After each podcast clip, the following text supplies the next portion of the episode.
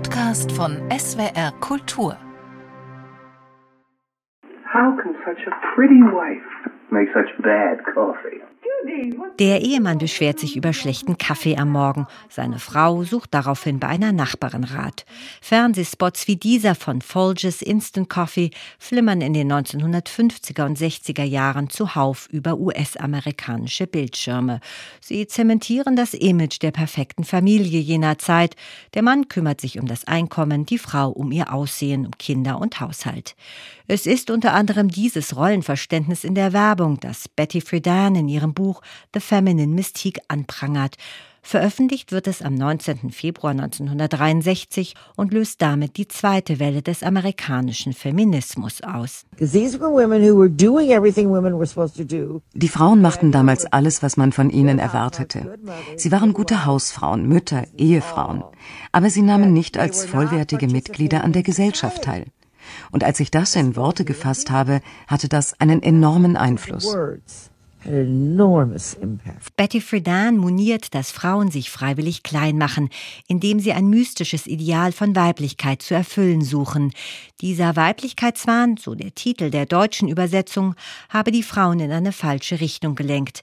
In einem der 14 Kapitel belegt Betty Friedan, dass Romane und Frauenzeitschriften um 1940, also mehr als 20 Jahre zuvor, noch ein ganz anderes Ideal propagierten das der anpackenden berufstätigen Amerikanerin.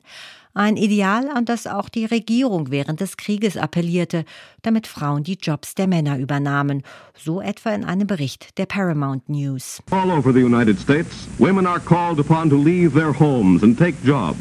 Employers find that women can do many jobs as well as men, some jobs better. Dass Amerikanerinnen nach 1945 im Beruf wieder zurückstecken, führt Betty Friedan auch auf den Traum der Kriegsheimkehrer von einem heimeligen Zuhause zurück und auf ein Gefühl der Unsicherheit im Kalten Krieg. Die Autorin deckt zudem auf, dass höhere Bildung für Mädchen plötzlich nur noch als Mittel gilt, sich auf der Universität einen Ehemann zu angeln.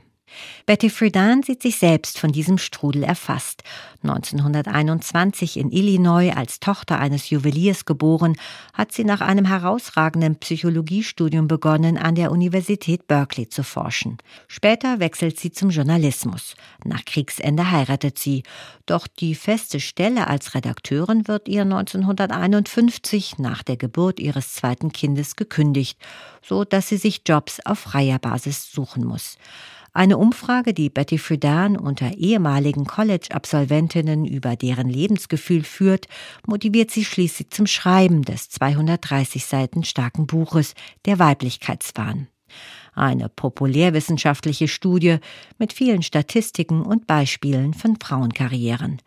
Es wird zum Manifest und zum Bestseller, verkauft sich mehr als drei Millionen Mal. Doch Betty Friedan beschränkt sich nicht aufs Publizieren, sondern wird Aktivistin. 1966 gründet sie NOW, die National Organization of Women.